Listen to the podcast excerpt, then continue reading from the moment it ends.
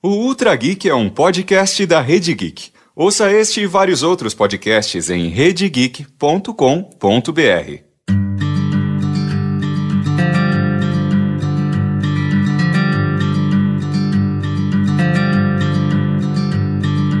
O magnata do ônibus no Brasil, que está comprando todos os discos de vinil do mundo.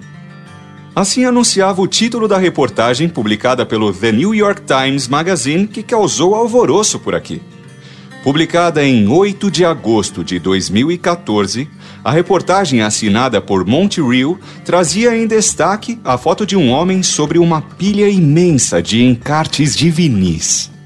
De shorts caque despojado e tênis do tipo de quem faz trilha, no alto de sua coleção de milhões de vinis vindos do mundo todo, Zero Freitas, aos 62 anos, se tornava definitivamente conhecido inclusive para os brasileiros.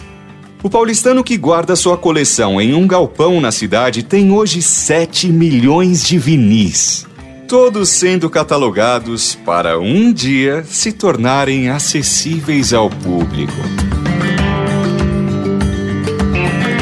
O episódio de hoje tem a apresentação de Tato Tarkan, poxa, o valor de entregar para uma universidade diferente é. de você, sei lá, deixar com, sei lá, com os filhos que você sabe que não vai ter tanto Exatamente. cuidado. E também do professor Mauri. O Roberto Carlos é quem é o mandante desse crime. Com a participação especial de Zero Freitas. Sempre você tem uma coisa que eu nunca vi. Os links citados durante o programa estão na publicação deste episódio em redegeek.com.br.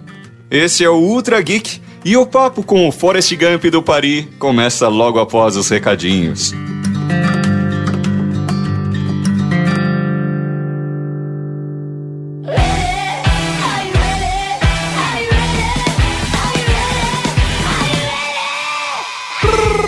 Recadinhos, Cavalaria Geek!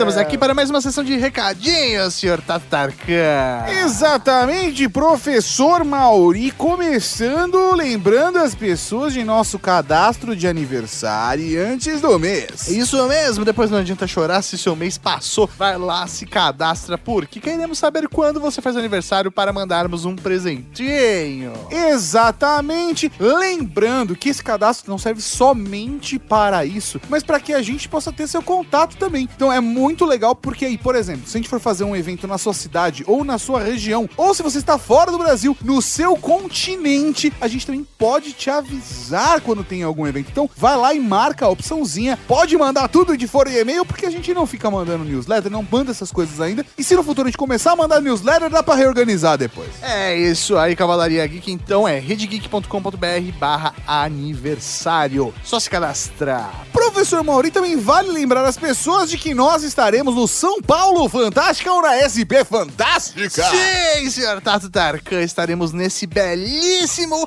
e digno evento organizado pelos nossos queridos amigos lá do Mundo Freak. E não estaremos só lá em carne e osso, estaremos em carne e osso e trabalhando. Exatamente. Além de curtir o evento, existe uma opção onde você pode acompanhar um workshop que nós daremos para que você encontre a alma do seu podcast. Se você quer criar um podcast ou já tem um podcast e quer torná-lo especial, faça parte do nosso workshop. O link está aqui no post para você adquirir o seu ingresso para participar da SP Fantástica. Vai rolar no dia 10 de agosto de 2019 aqui em São Paulo. Então, Cavalaria Geek, quero presença em massa de todo mundo lá. Quero encontrar com vocês. Quero gritar Raul lá no meio do evento cavalaria! Raul, Mauri! Outro recado importante, professor Mauri, é que esse Ultra Geek que vocês vão ouvir agora, assim como o da depressão, gravado em circunstâncias especiais. Justamente, nós gravamos fora dos estúdios da Rede Geek, fomos até o convidado. Naturalmente, vocês vão perceber que o ambiente não é o mesmo, mas a qualidade do conteúdo continua lá. Exatamente. Quando a gente faz isso, a qualidade do áudio não consegue ser reproduzida porque o ambiente é diferente, mas o que vale é o conteúdo.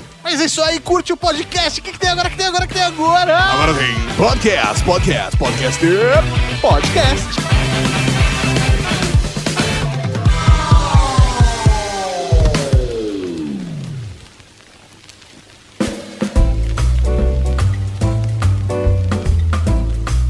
As casas tinham lugares cativos para esses discos pretos colocados cuidadosamente sob a agulha da vitrola. Era assim que a maior parte do mundo ouvia música. Segundo a matéria da The Economist, até 1973, o vinil representava 73% das vendas da indústria fonográfica. Mas aí, na década de 90, vieram os CDs e os vinis, pouco a pouco, foram sendo deixados de lado, passando a representar só 1,5% das vendas na indústria. As fábricas de vinis fecharam suas portas e descartaram suas prensas. Vinil passou a ser coisa de colecionador. Nessa época, Zero Freitas já tinha milhares de vinis em sua coleção particular. Foi então que descobriu o eBay e o comércio de LPs pela internet. Percebeu logo, seu império de vinis tinha apenas começado.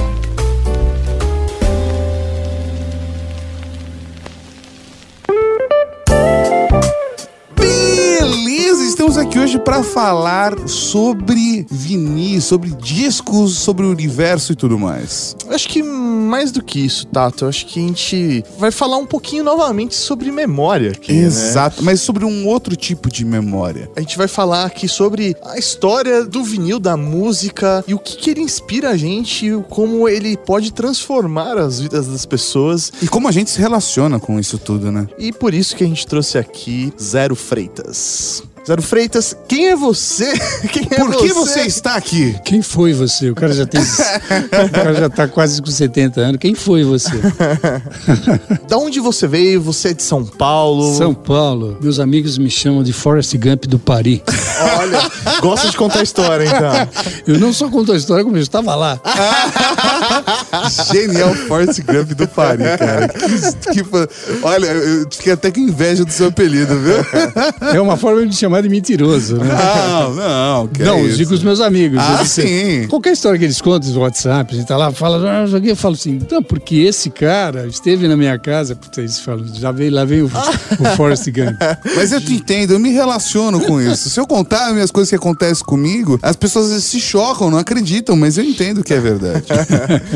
Zero, até onde eu sei, né? O, o grande público soube do seu nome a partir de uma reportagem que saiu no New York Times. Foi um acidente, é. Como um que foi acidente. isso? Como o New York Times Eu, chegou em você? eu compro discos, vai, desde que eu nasci. Antes de eu nascer, minha mãe tinha uma coleção de 378 rotações. Ela era macaca de auditório. Eu nasci, minha mãe tinha 21. Ela era macaca de auditório na adolescência dela. Ela ia, ela ia assistir no Largo da Concórdia ali. É pa- Paris mesmo, é Braz ali.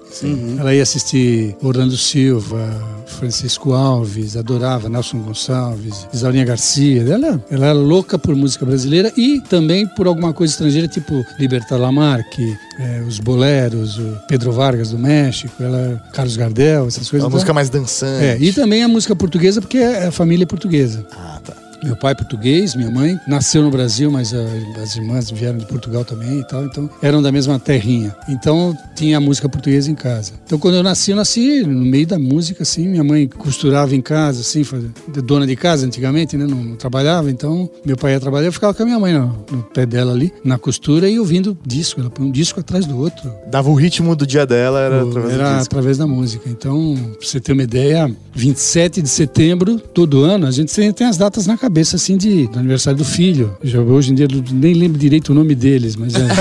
Aí você tem que guardar aquelas datas, aquelas coisas, e tem coisas que estão dentro do- da célula. 27 de setembro, eu acordo e já vou rezar pro Francisco Alves, porque minha mãe rezava pro Francisco Alves o dia inteiro no dia de 27 de setembro, que ele morreu nesse dia, saindo de um show do Largo da Concórdia. Ele morre na Dutra, saindo de um show do Largo da Concórdia. Então, pra ela foi muito chocante, porque ela tocou ela profundamente. E eu sempre achei que Francisco Alves tinha morrido, eu nasci em 53. Falei, bom, ele morreu em 54, 55. Sim. E ele tinha morrido antes de eu nascer. Nossa, Eu entendi. descobri isso quando eu já era adulto. Eu Quando Você eu fui, foi quando eu fui estudar. ligar tal. os pontos. Eu fui estudar, falei assim, pô, ele morreu em 27 de setembro de 52. Quer dizer que o ano que eu nasci, os anos todos, ele já tinha morrido. Ela fazia o ritual dela daquele dia. E eu sempre achei que eu, que eu tinha vivido a morte dele. E não tinha, ele já tinha morrido antes. Muito. Curioso. É, então, é, desde que eu nasci, já, já nasci na coleção de discos. E o New York Times? Ah, então, aí eu vou, vou comprando disco, né?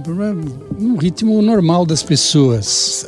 Você De uma imagina que você trabalhou desde cedo. Depois eu resolvi estudar música, fui fazer música na USP, na ECA, fui fazer música para teatro e tal. Então eu tinha um bom volume de discos, já tinha 20 mil, 25 mil, 30 mil discos. Não, pera, pera, pera. Na faculdade você já tinha 25 mil É, discos. por aí, é. Meu Deus, É. Não, mas pra isso tem até uma função, pensando que você está estudando música, tava- trabalhando com teatro, tem um Tudo bem. acervo grande, é importantíssimo. Do tipo, ó, vou fazer Sim, uma montagem. referência. Você consegue já, ganhava buscar. dos né? parentes, já ganhava dos parentes disco, tal, já. O pessoal mandava lá para casa, beleza. Mas a virada do século, hein, aí eu descobri o eBay, 2000, ano 2000. Sim.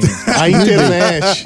E, e no eBay começa, começa, vai, vai dar um lance, né? Não tava, Só um lancezinho. eu não aqui. estava com a bola toda financeira, eu trabalhava na empresa, mas não tinha o, o status que depois eu consegui ter. Então eu comprava um disco. Aí eu comecei a ver que eu sabia me comunicar com o vendedor do eBay, que em geral são pessoas físicas, Sim. não é loja, né? E aí eu começava a conversar e tal. E eu, pô, a remessa de um disco, eu comprava um disco por 5 dólares e a remessa era mais 15. Sim. Né? Aí eu comprava aquelas coisas que eu queria, um disco e tal. Aí eu fui descobrindo que eu podia comprar daquele cara 10, 15, 20 discos que barateava bastante o envio. Sim. E eu conseguia um preço muito bom. Eu conseguia acessar no eBay os discos que ele não conseguia nenhum lance em leilão. Então que onde você ele tem pedia... aí que não tá Isso. saindo Não, tanto? saía, vinha publicado. uh, unsold list. Ah. Vinha unsold list. Ele vai ter que refazer o leilão, vai pôr de novo, vai pagar a taxa pro eBay. Aí eu falava assim: e esses discos? Se você quer, né? Aí eu comprava por centavos. Aí ele me vendia, em vez de. é, O cara vende 10, 20 discos, aí ele fala assim: ó, tá beleza. Aí você fala assim: e como é que você tinha certeza que ele vai entregar? Bom, porque eu comprava um pelo eBay, então ele vai ter que entregar. Pelo menos um. Se ele não entregar esse, eu ferro ele. né? É, isso aí. E aí foi começando a. Puta, fiquei, comecei a ficar amigo de mil americanos. Entendi. Eu, Provavelmente todo mundo ali do eBay já fala, puta, não, É, isso, zero. isso é, começou uma, uma onda assim. é, começa, é, então, ali no, no- naquele mundinho fechado, só o fato de eu escrever em inglês, né, e, e responder e conversar com a pessoa, a pessoa já fala assim: nossa, você já é bem diferenciado, porque quando um russo vem e dá um lance, Nossa. ele acha que ele sabe escrever, que ele sabe falar. e muitos escrevem assim no eBay, ainda hoje. É, Você vai ver um lance, um disco lá e tá na nota, não sei o que, fala assim: não vendemos para fora dos Estados Unidos. Sim. Porque o cara não quer confusão por causa do inglês. Sim, né? E Ou vai demorar da chegar. entrega né? e coisas assim. E a pessoa vai reclamar, vai botar uma nota vermelha. Ou então, tinha muitos assim, não vendo para Brasil e Argentina. Assim, Direto. muitos. Aí você entra em contato, porque eu quero aquele disco. Aí o cara fala, não, você pode dar lance, tudo bem, velho. Cara te, te sabatinava assim. Então, fui fazendo amizades nesse sentido e tal. E foi tomando um volume isso, foi tomando um vulto grande tal. Comecei a comprar 100 discos, 200 discos de uma só pessoa tal. Até que um dia eu fui comprar, dei um lance num disco e ganhei o tal do, depois de uma semana ganhei. Aí a pessoa começou a conversar comigo. Papá, papá, papá, conversa daqui, conversa dali. Eu vou ver a unsold list dele para ver outros discos. Tá? Aí eu faço um grande lote. Aí eh, depois de várias conversas a gente descobre que eu tô em São Paulo e ele tá no Rio de Janeiro. Era um brasileiro também. A gente foi falando inglês uma semana. Eu tenho, eu tenho nosso passaporte português também, então eu sempre quer dizer isso. Ele também tem. Então eu falei assim, bom, as nossas naturezas. Aí ele veio, pegou o carro e veio para São Paulo. E passou a trazer direto os discos para mim, a entrega de lotes inteiros. A partir daí, a gente foi ficando amigo de infância. E ele no Rio, ele conseguia coisas extraordinárias e lotes inteiros. E nessa época, a maior loja, a loja mais, maior não, mas a, a mais tradicional do Rio de Janeiro era a Modern Sound. Ela tinha desde os anos 50, Copacabana. E a Modern Sound estava combalida para fechar e todos os artistas do Rio, todos os músicos ajudavam, davam discos para o seu Pedro, para ele tentar manter a loja. Sim. E aí o seu Pedro já ficou amigo do, do Alan e o Alan falava, entrando o lote, me avisa. Aí o seu Pedro já não começou nem a botar lote na loja. Aí Já vinha lotes direto. direto, já ia da casa da pessoa para casa do Alan, já ia retirar. Então a gente já começou a comprar lotes inteiros da Modern Sound sem ter nem passar pela loja. Entendi. Para ajudar o seu Pedro. E muitas vezes, eh, eu lembro bem do Emílio Santiago, por exemplo. O Alan conheceu ele numa festa e o Emílio falou: pô, queria passar meu lote. Aí o Alan falou: ah, eu te compro o lote. Pago mais do que o seu Pedro. Ele falou: não, mas eu quero ajudar o seu Pedro. Sim. Eu não quero nada pelos discos, eu vou dar os discos pro seu Pedro. E aí você você vai lá e dele. compra dele. Olha só, né? Isso no mundo inteiro lá do Rio de Janeiro era assim. Aí a gente pegava do seu Pedro. Emílio Santiago, Zezé Mota, Vanja Eurico, que fez o filme Cangaceiro. Olha. Carmen Costa, grande grande cantora dos anos 50. E vinha discos autografados para com dedicatória para elas, tal assim. Renato Pial, guitarrista do Timaya, Eduardo Zeck, lotes de discos que vieram para nós pela Modern Sound. João Máximo, grande crítico, grande jornalista, um monte, um monte de gente assim. E a sua, a sua busca desde esse Ah, ainda não chegamos no New York É, Times. não, mas a gente já chega, a gente já chega. Mas a sua busca desde o início é focada em música nacional, música brasileira, ou não? Prioridade. também- é, sempre a prioridade é a música É. nacional. É. E aí, obviamente, se pensar no Rio de Janeiro, né? Década de, sei lá, 50, 60, Claro. 70, é onde ferveu, É, né? A música é. nacional. Mas eu sou aquele que procura levar a música de São Paulo a um nível. tentar Defende puxar sardinha. Puxar, puxar a sardinha, assim. Porque sou fanático por Alvarenga e Ranchinho. Como tem a Sandy Júnior, filha de Ch- Chitãozinho Chororó, eu sou muito amigo do Murilo Alvarenga, que é filho do Alvarenga e Ranchinho. muito bom, muito bom. Muito bom. E aí, Ele era diretor musical do Som Brasil, da, da, da Globo. Nossa. E aí começou então a aumentar o volume da sua coleção, ela Isso. começou a aumentar a partir de- dessa Isso. compra de lotes direto da Isso. loja do Rio de Janeiro. E aí o Alan ficando amigo e amigo de infância, e passou a conviver com a gente em casa e tal. Que ano é, isso, mais Isso ou menos? é José? 2003, 2004. Tá. É recente, É, né? 2003, 2004, o Alan fica muito amigo e ele tem. Ele nem, ele nem gostava de música, ele nem, era, nem tinha discos. Mas ele, ele tinha uma fixação em Rolling Stones, de bobeira. Entendi. Música brasileira não sabia nem o que era. Ele fez economia em San Diego, Estados Unidos, já casado. Ele e a mulher moraram nos Estados Unidos, ele fazendo faculdade lá. O pai dele é contador no Rio, conhecido e tal. Ele foi trabalhar com o pai e ele queria fazer a vida dele. Ele botou a coleção dele de Rolling Stones. Ele tinha uns 2.500 itens de Rolling Stones. Ele não tinha mais nada. Não tinha um, um, um Chico Buarque, nada. Nem gostava. E aí ele resolve fazer um dinheiro e vender a coleção de itens. Ele descobre eBay, faz uma lojinha e bota os discos da Rolling Stones para vender. Ele bota um, dois. Ele bota um disco que ele botou lá 20 dólares e em 10 segundos alguém comprou. Olha só. lá no Japão. Aí ele foi ver o que, que era aquilo, que caramba, eu botei o disco e vendeu. Aí ele foi ver que o disco valia 400 dólares, ele botou por, ele botou por 20, Já tinha vendido? já tinha vendido. E aí ele falou, caramba, que é isso, né? 400 dólares? Ele Caramba. descobriu aí, o mercado aí. Aí ele foi ver o que, que tem mais de Rolling Stones vale aqui, que eu vou vender, vou botar esse preço, vou ver o que Começou a procurar o que ele tinha pra Isso, ver a isso. comparação. Aí ele foi tropeçando no eBay o que, que é que, além de Rolling Stones, valia. Aí descobriu que uma das coisas que mais valia no eBay era Bossa Nova. Olha Aí ele só. falou, Bossa Nova. Eu tô no país! Eu acho que é aqui. Eu acho que eu tô Ele falou, eu não sei o que é.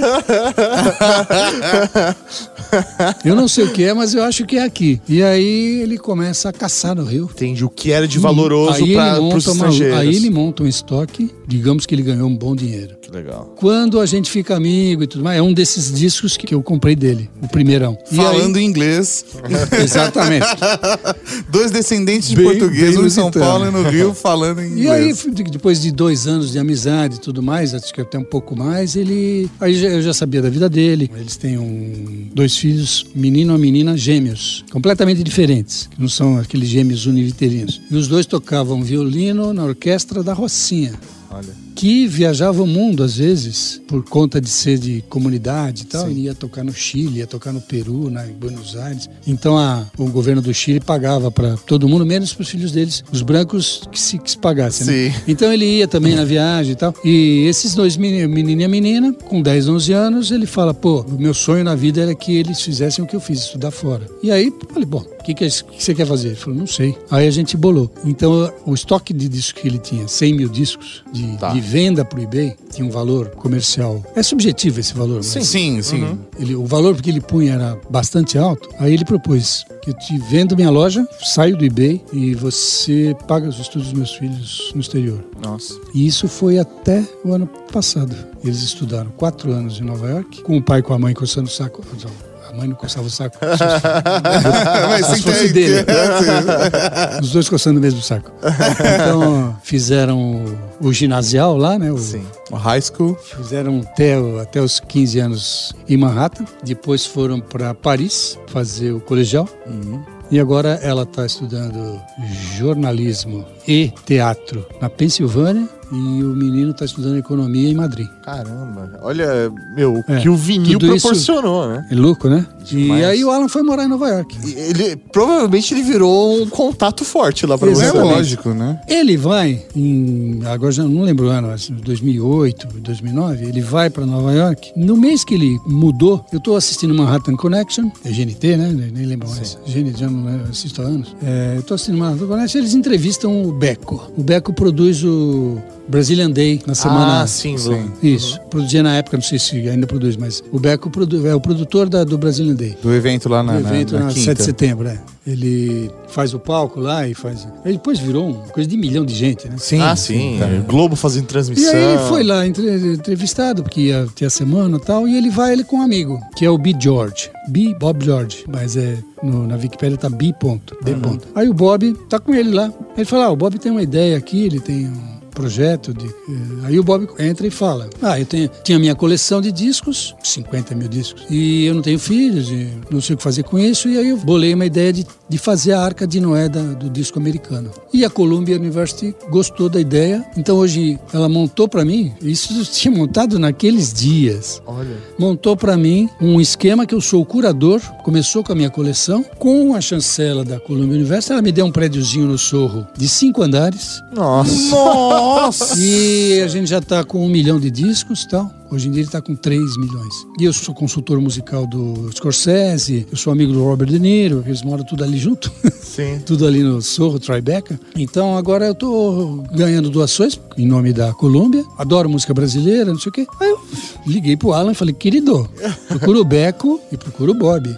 Não deu outra. Pra você ter uma ideia, em três meses depois o Bob estava aqui, neste prédio aqui. No galpão. Visitando para saber quem é esse cara e o que é que você quer e o que, que nós vamos fazer para fazer esse convênio de trocar discos. Sim, faz todo sentido. Vocês têm um objetivo muito parecido. É. né? Como eu acho que eles não vão ouvir, eles não entendem português, aí aconteceu que essa amizade foi crescendo, esse contato foi ficando íntimo e o Alan passou a botar um anúncio na Billboard toda semana, assim, um anúnciozinho baratinho de 5 dólares, dizendo assim: comprando os seus lotes de disco, pagamos muito mais do que qualquer loja de sebo. Só assim. Aham. Ligue pra mim, Nova York. Isso, Billboard é nacional, né? Sim. E putz, começou a ligar todo, o dia inteiro, um monte de gente. Porque o volume de lotes de discos nos Estados Unidos é uma coisa. né? O consumo já é natural, Tem- né? tem quase- aí, tem- quando tem a troca de geração de vinil É. pra CD, o pessoal quer se livrar, né? Totalmente. Então, aí ele começou a, a- a ser procurado por pessoas que queriam vender lote, vai. Tem aquele cara que quer vender por 50 dólares o disco e tem aquele que fala, não, é, Você pagar é seu. você pagar. E, e aí, pelo Bob, pela Columbia University, o que acontecia? Teve uma grande assédio de gente doando discos para a Columbia University. Que a pessoa, que nos Estados Unidos é muito comum,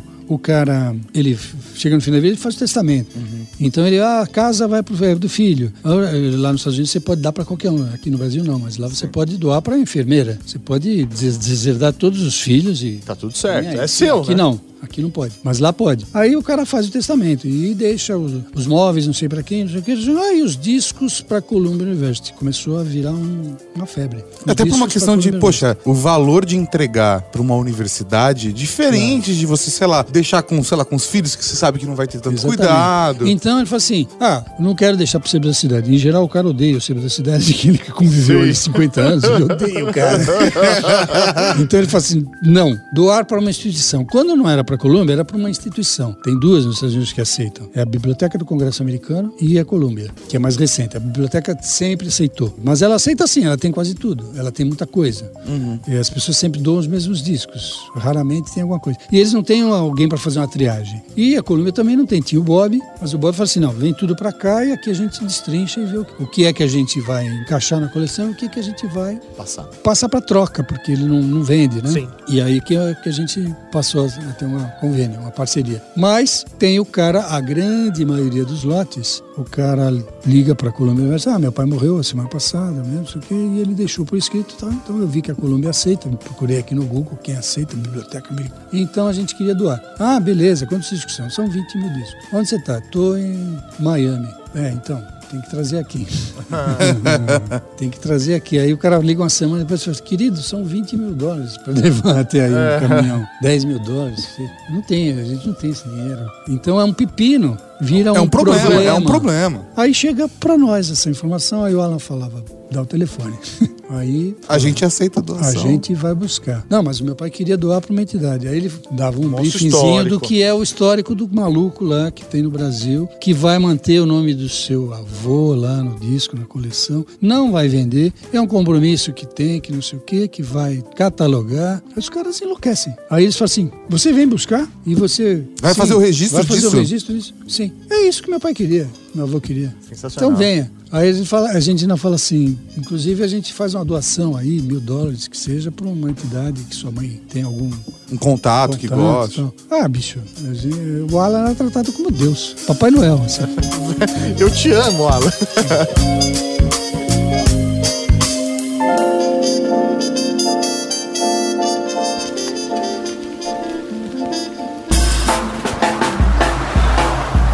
Em um escritório na parte de trás de seu armazém de 25 mil metros quadrados em São Paulo, Zero Freitas senta-se em uma cadeira, pega um dos LPs empilhados em uma mesa e examina sua lista de faixas.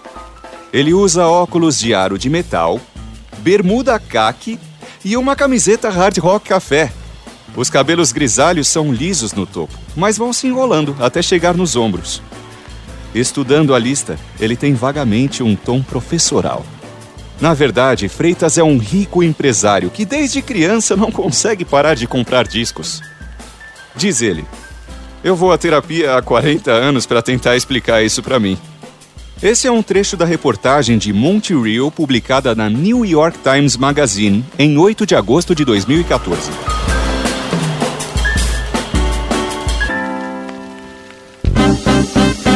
Mas, assim, Zero, é, da coleção pessoal pra você aceitar discos do mundo inteiro, tem um passo aí. Quando virou essa chave? Quando você decidiu querer fazer esse acervo pensando em guardar, fazer essa memória musical? Quando passou dos, dos milhares para os milhões, né? É, então, essa coisa vai tomando um vulto, né? E ainda não saiu. Ou não, é, a gente chega ainda no, não até o final, a gente chega. Não- o acidente, que é como. Porque até aí a gente é anônimo. É, isso É um anúnciozinho no billboard com um telefonezinho de nada. Pra você ter uma ideia, não sei se vocês lembram, vocês conheceram um, um grande comediante dos anos 50 e 60 que foi muito famoso na época do Vietnã, porque ele ia fazer shows pros soldados no Vietnã. Ele era de ultradireita, mas ele ia com a Jane Fonda, que era de ultra-esquerda. Ultra-esquerda americana é. Sim. Eles chamam de comunista. mas Ok, é isso, mora, tá. mora, mora ali no Central Park, no apartamento, mas é, é comunista. Então a Jane Fonda é uma que o pai dela era de direita, Henry Fonda. Ela era brigada com o pai, ela só vai ficar amiga do pai no fim da vida, e eles fazem um filme junto, que é no Lago Dourado, maravilhoso, Catherine Hepburn, Jane Fonda e Henry Fonda. E ela se reconcilia com o pai. Mas a Jane Fonda tá lá, na outra esquerda, fazendo shows para os soldados do Vietnã. Quem fazia esse show se chamava-se Bob Hope, era um comediante. Sim. Então ele fazia ao- a favor dos soldados e ela, e ela fazia o discurso para eles largarem o exército. Muito bom. No mesmo palco, assim, era uma loucura. E, que é o, é o grande lance da- da- do combate da- do americano contra o americano, né? Sim. Então, essa grande febre que deu naqueles anos 60 nos Estados Unidos, eh, tem o movimento dos negros, com Martin Luther King e tal, e tem um movimento político mesmo, de republicanos e, e assassinatos, né? De Bob Kennedy também é assassinado em 68. E esse Bob Hope morre na virada do século. A mulher dele vive mais 10 anos. Morre em 2008, 2009 e liga uma entidade de Los Angeles, uma entidade beneficente, e fala assim: os artistas de Hollywood chamam as entidades beneficentes para doar, para fazer leilões, para dar dinheiro para as beneficentes, que é bem cara do americano. Então a gente faz leilões, vai na casa da pessoa e leiloa tudo: móveis, roupas, o sapatinho que usou no filme, não sei o que, não sei o que lá. E o que, que sobra de bagulho? Livro e disco. Ninguém dá lance nenhum. Quem vai comprar? O cara do sebo. Sim, Vai arrematar por quilo. Sim. Aí a pessoa, Billboard, ligou pro Alan lá, aí ele pega um avião e vai para Los Angeles. Então esse é um, é um caso, por exemplo, de alguém famoso, assim. Então vem 10 mil, 12 mil discos de Bob Hope, muitos com Autógrafo e ele, né? E a pessoa trata o Alan como se fosse, assim, Deus, o Papai Noel. Uma casa, eu, eu- depois eu fui, fui perto da casa, viajando, eu passei lá. 10 mil metros, 10 mil metros é um quarteirão. Porra. Vizinho do Joe N. Olha só. Então cada state, cada família tem o seu. A maioria dos atores perde tudo. Alguns não, alguns eram eh, Centrados. centrados tal. Então a família tá lá, aí vem a filha do, do Bob Hope, da mulher, recebe de vem de carro, buscar na porta, porque a casa é longe. Distante. É, sim. E leva, mas se- chama o Alan de Papai Noel, assim, porque veio resolver um grande problema. E faz uma doação para a entidade, né? E aluga caminhão para levar para Nova York, põe no container, leva para o Brasil. Então é, virou um, uma Alan- coisa desse tamanho. E ele acabou fazendo esses contatos pra você lá fora, né? Ele, Sim. Por conta da amizade que vocês vão ele Isso. Paralelo a isso, tem o Paul Mahiney, que é o cara que vai sair, vai gerar a entrevista no New York Times. Paul Mahiney tinha 3 milhões e meio de discos, disco- uma coleção maravilhosa. Ele tinha Era loja. a coleção dele. Ele tinha uma loja chamada Discorama, lá em Pittsburgh. Fechou a loja 20 anos antes, já tinha o galpão com o estoque, com aqueles milhões de discos. E ele começa a ter diabetes, começa a ficar cego, não tem filhos. E ele resolve doar a coleção, vender a coleção dele. Doar não, vender a coleção dele e vende para a Biblioteca do Congresso Americano. 3 milhões de discos por 50 milhões de dólares. Nossa. Aí nós estamos falando de coisa grande. Quando vai na- no final do mês, reunião de conselho de administração, conselho de, da Fiscal. biblioteca, eles vetam a compra, eles falam assim, não tem sentido nenhum, qual é a importância dessa coleção, só porque é grande, e entram em debate com quem estava negociando, com quem, e fala assim, vetou. Não vai comprar. Aí o cara entra em parafuso e fala, pô, aí ele busca outras entidades, não tem, aí ele vai pro eBay e procura entidades no mundo inteiro, entidades que fiquem com os 3 milhões de discos. que receba de uma vez só esses De uma três vez milhões. só. Aí ele já fala que faz por 25 milhões. É, dá um desconto. Bagatela.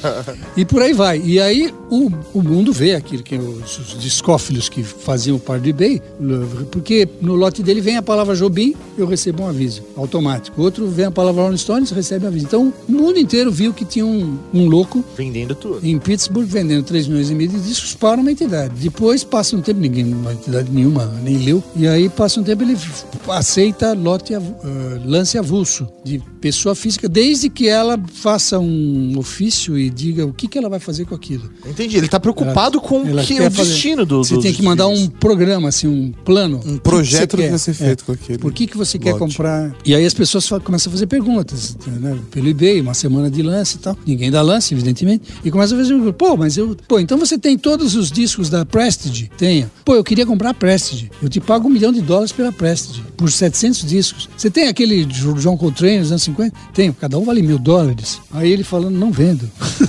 Eu só quero vender tudo. Então o mundo começa a acompanhar a agonia dele. Passa um- uns meia dúzia de tentativas de lance, entra um lance um dia. Acho que aí já estava o lance mínimo, acho que era tipo 10 milhões de dólares. E entra um lance do Oriente Médio, da Turquia, não lembro direito, Turquia ou Líbano, um, um maluco desses, dá um lance. Aí todo mundo, ó, aí ficou a semana inteira acompanhando, ninguém mais deu lance. Ah, bateu, vendeu, acabou. Aí tem uma semana para pagar. O cara não pagou. Pagou. Nossa. Aí, Puta, que aí- sacanagem, Aí mano. ele entra em grande depressão. Aí ele já virou verbete da Wikipédia. O Paul Mariney, que da loja Discorama, Sim. virou vi- verbete. Todo mundo começa a acompanhar.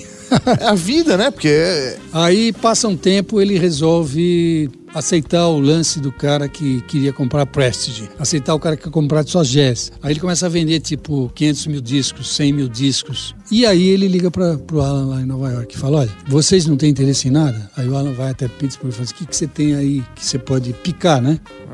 E aí ele, por uma bagatela, entre aspas, Não, lógico, porque o volume é grande. né? o volume é grande, a gente arrematou a coleção de 7 polegadas. Quantos discos eram? Um milhão. Um milhão de discos.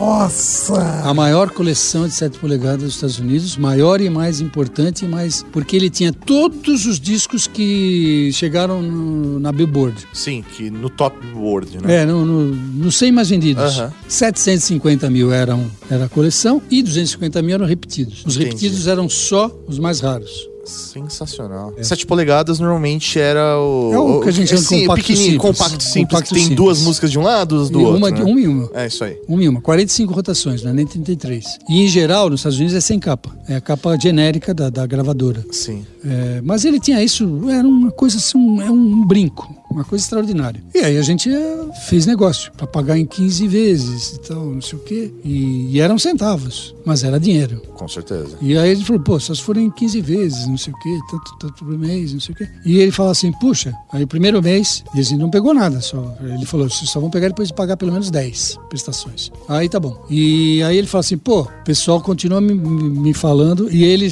noticiou que ele tinha vendido os discos. E aí o pessoal falou, pra quem? Ele falou, não posso dizer. Ah, porque combinamos de- de Mantém anonimato, ser anonimato. E aí começou a ser ridicularizado que o pessoal achou que É. ele tinha posto, pra- falou para vender para não passar mais vexame. E ele Porque a tirar situação sarro tava dele. ficando chata já, É. né? Então começaram a brincar com ele, tirar sarro dele e tal. E aí ele, todo mês ele ligava assim, pô, é, porque primeiro quem brincava eram os internautas, mas agora que vem, então ele fala assim, agora passou a ligar jornal, então liga o jornal de, de Chicago, de Los Angeles, né, televisão daqui, local de Pittsburgh, e o que que eu falo? Não, pelo menos enquanto não, não acabar o negócio, a gente pede para não, não... Aí quando chegou o último pagamento, a gente já tinha retirado e já tinha chegado no Brasil. E aí isso levou meses.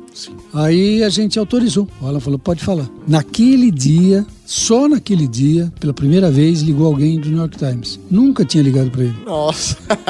então calhou Ele de falou, ser- ligou todo mundo, de todos os jornais. Nunca do New York, New York Times. E ele sempre negando, falando, não, não, não posso falar. No dia que o Alan falou, pode falar, manda ligar para mim aqui. O cara ligou dali, de, de três quadras do Alan. Sensacional. Ligou e aí o, o povo falou: pode ligar para o telefone e tal, falar com ela. Aí o cara ligou, Morton Rio. O Morton é um, tem a minha idade, um pouco menos, tem uns 60 anos hoje. Ele liga e ele, ele é freelancer. Ele trabalhou 20 anos no New York Times, hoje em dia ele era freelancer, com dois romances eh, editados, um romancista, escritor. E aí ele liga pro Alan e fala: por onde foi, o que, que é, o que não sei o que. Aí o Alan fala: tá no Brasil e conta a história. E aí ele fala: pô, eu sou casado com uma argentina, eu passo o Natal na Argentina, estamos em novembro. Pergunta no ele se Brasil, ele né? pode Me receber, né? me Tô receber, pertinho. Começo de janeiro. Se ele puder, eu vou falar com o New York Times. Aí ele, eu falei que sim. E aí ele fala com o New York Times, o editor banca a viagem, ele falou assim, vou ganhar a viagem. o editor acha legal e fala, não para o jornal, para a revista, New York Magazine, que é a Vejinha. Então, no domingo sai uma revista semanal. Então ele falou, para New York Magazine é uma matéria legal. Em janeiro ele vem. Ele veio, passou um mês em- na Argentina e na volta passou no Brasil, ficou três dias aqui. Aí ele foi em casa, aí fez entrevista aqui. Aí ele falou, ó, já temos a matéria, mas começou, ele veio falar do Paul Marraine. Sim, e viu a grandiosidade do que era. E aí ele, em poucos minutos, ele mudou de assunto. Porque o Paul Marraine era um detalhe. Era um detalhe. Sim, era muito louco. Aí a gente fala de um monte de coisas e tal. Bob George, a nossa relação com, a- com essa coisa do, do- da Arca de Noé e não sei o quê. Zero, só pra ter uma perspectiva, quantos discos você tem nesse momento que você tá falando? 7 milhões. Ne- não, no momento que. Ah, nesse, É. nesse momento tem 2,5, 2 milhões. 2,5. Tá. E hoje, então, você tem 7 milhões. É. Por uma Henry fez a venda, você recebeu a, a parte dele, que era por a volta de um milhão de Um milhão. discos. Isso. E aí chegou aí nos 3 milhões, é isso? Isso. Caramba. Isso, é. E essa matéria que acabou saindo na revista. Saiu do- em agosto. Ele veio me entrevistar em janeiro. Aham. Em abril, eles mandaram um fotógrafo, um, um catalão, um garotão catalão que estava morando no Rio de Janeiro, que mora um ano em cada país. Só por conta do, do- de ser freelancer pro New York Times. O cara ficou uma semana aqui, foi uma festa. Que legal. É ele que faz uma foto, que, que é a foto que saiu na revista. E aí que chega em. Eles falam assim: olha, só vai publicar quando for verão, provavelmente quando não tiver assunto da semana importante. E ele, o Monte falou: provavelmente vai ser no verão. Pauta que é fria, dá né? uma... Aí saiu dia 8 de agosto publicado. Saiu na revista do domingo. Sim. Mas na sexta-noite já saiu no site. Né? Uma sim. vez já faz Aham. também. Saiu no site. Na sexta-noite eu estava em Gonçalves, Minas Gerais, no meio do mato. Sim. Começou a tocar o celular. Folha de São Paulo, Globo. Que eh, explodiu. Porque Estadão. aí entrou no radar Veja. de todo mundo, né? Na sexta-noite. Muito louco, porque eles ficam assim, isso aqui é no Brasil e a gente comeu bola. É isso, a É, gente é, perdeu O isso, editor, né? o editor dando tapa no, no jornalista. Seu cara, o que, que é isso? Como que a gente descobre isso por conta Aqui de um na Vila clipe? Leopoldina. Da puta. É, exatamente, incrível. Aí, aí naquela semana então veio televisão, veio Catos, por causa, olha a repercussão. E lá na- na- no jornal, eh, já na sexta-noite começa a vir comentários. E aí o, o editor, primeiro ligou o Monte para falar, eles mandaram a matéria para mim para eu corrigir, para ver se tinha defeito, se tinha algum problema. As correções que eu fiz, eles nem, nem leram. Ignoraram? É, Erram minha, meu ano de nascimento, erram tudo. Eu fiz as correções, mas nada grave, nada grave. E eles fazem o seguinte comentário. O Monte pede desculpas, porque ele fala assim, o editor tem que vender a matéria. E então ele vai botar uma, uma manchete que é um absurdo. Eu acho uma super agressiva. Peço desculpas. Se você quiser, ele veta. Eu falei, não, achei engraçadíssimo. Assim, é uma, ma- a, a manchete é terrível, horrível. Assim. Magnata do ônibus do Brasil meus primos, eu falei assim, meus primos vão ficar putos, porque eu tenho, Como assim? Eu tenho eu magnata. tenho 10% de, de- do, do- do grupo aqui da, da, da- empresa aqui em São. E os caras vão. O magnata, magnata. quer dizer, o cara.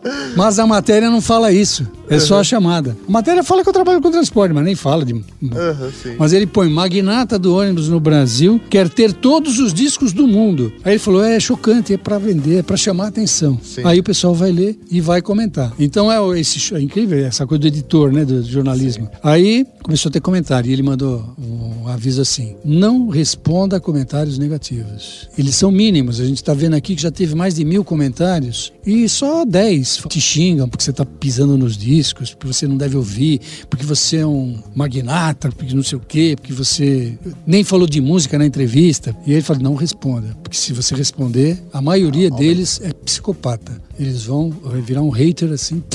É, isso aí mesmo. Se você quiser responder para algum positivo que tá falando alguma coisa, a maioria escrevia assim: ó, você quer comprar os meus discos? É, sim. Me procura aqui. Mas alguns faziam comentários interessantes e eu respondi e tal. Depois de um mês, eles fecharam agosto e falaram foi a segunda matéria mais comentada do mês de agosto. Que legal. A primeira foi uma nota lá que uma coisa que o Obama tinha feito. Sim. A segunda foi essa matéria. Sensacional, Barato. sensacional. E, obviamente, imagino que essa matéria abriu um outro universo pra você, né? Porque aí as pessoas É, na hora dá um sabiam, medo. né? Na hora dá um medo, foi assim, e agora, né? Porque pô, eu trabalho pro governo e agora vai sair aqui, aí tem uma coisa pessoal aqui. É como você tá se expondo, E né? foi, olha, foi maravilhoso. Foi super light, super legal. Todo mundo, não tive problema com a família, com funcionários. Eu tenho mecânico lá do Rio Grande do Sul. Rio Grande do Sul não é Porto Alegre, é 350 quilômetros depois, Rio Grande, quase no Chuí.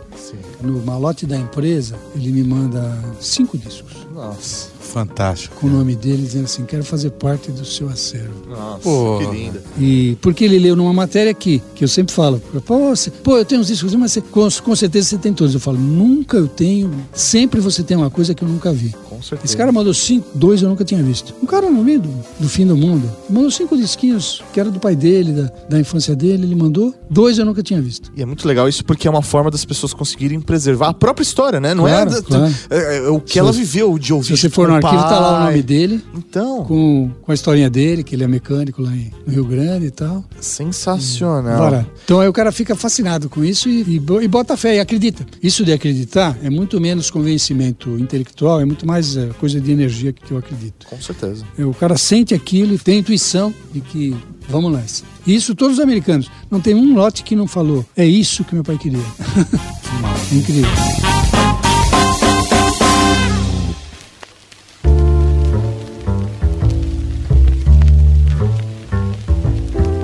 Tinha uma loja virtual que anunciava no Mercado Livre o LP Louco por Você, de Roberto Carlos, por 5 mil reais.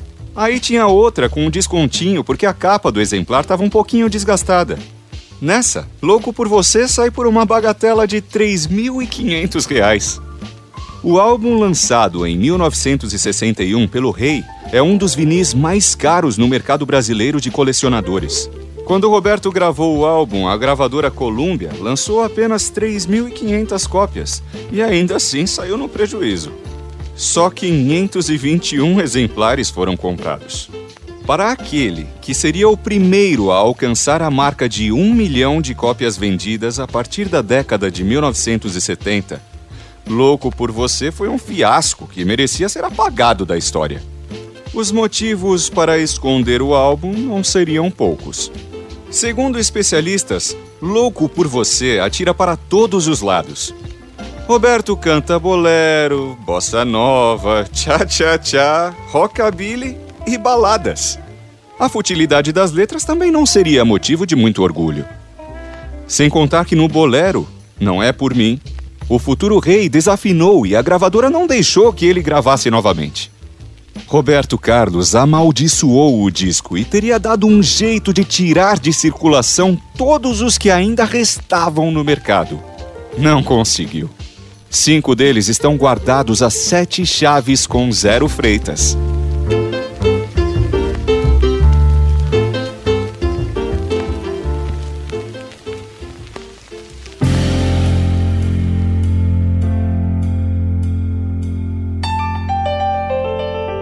Estava falando em relação a dedicatórias. Mas Aham. chega disco com dedicatória pra você, principalmente depois dessa Cara, história, Cara, o, Eduardo Zé que fez, a Zezé Mota fez, sem me conhecer, né? sabendo que você é, um. É, mas vários o Alan pegava no Rio e falava assim: ah, faz pro cara lá, mas não sabe quem é, não sabia quem é, não tinha. Isso é antes do New York Times. Então a Zezé Mota, o do Zé que põe assim, ah, o do Zé que já põe zero, mas a Zezé e outros Carmen Costa e outros João Máximo, põem ao José Roberto, que eu odeio. e aí fala, porra, por que você pra escrever Zé Roberto? Não, não, eu tô preservando seu nome, senão eu vou perder o cliente. Vou perder o cliente. então ele não falava eh, Zero Freitas para pro, os outros eh, caras que vendiam disco no Rio não, não me assediar. Era meio, meio para ficar. Protegido. Então é assim, ao José Roberto, eu falo, caramba. Só Precisava. minha mãe e meu psiquiatra me chamam de José Roberto. Eu, eu vi várias entrevistas suas, né? Em matérias, revistas, jornais. E algumas delas você comenta que você ficou preocupado uma época de ser um acumulador, né? Sim, sim. E a Folha faz a primeira matéria dela, fez várias entrevistas comigo, eu fiz três entrevistas. Uma delas ela põe acumulador, como a única palavra da manchete. E eu andando em cima dos discos, assim. A, a folha inteira. Nossa. A folha inteira. Mas é muito. Mas a matéria não fala de, dessa doença, porque a, a- a acumulador é, um- é uma doença tecnicamente com esse nome. É, isso aí é um transtorno, né? É um transtorno, eu conheci vários. Nessa busca por discos, as pessoas devem acumular, né? É, Então eu faço terapia desde os 16 anos. Meu primeiro terapeuta era um argentino que atendia de terno e gravata e eu deitava no divã. Eu Tinha 16 Nossa. anos, minha mãe achava que eu era revoltado. E, e Não, só acredita- era adolescente mesmo. Você né? acredita que era o terapeuta do Olavo de Carvalho? Ah, não, você tá de sacanagem comigo. Putz, que 1971. fantástico. Eu era cliente com 16 anos e o Olavo de Carvalho era cliente. Depois, 10 anos depois, eu fui estudar astrologia com um cara que falava assim: só não estude com esse Olavo, que é um tremendo de um trambiqueiro. Isso é em 78. Nossa senhora. Já, já sabia quem era Já conhecia. o nosso guru.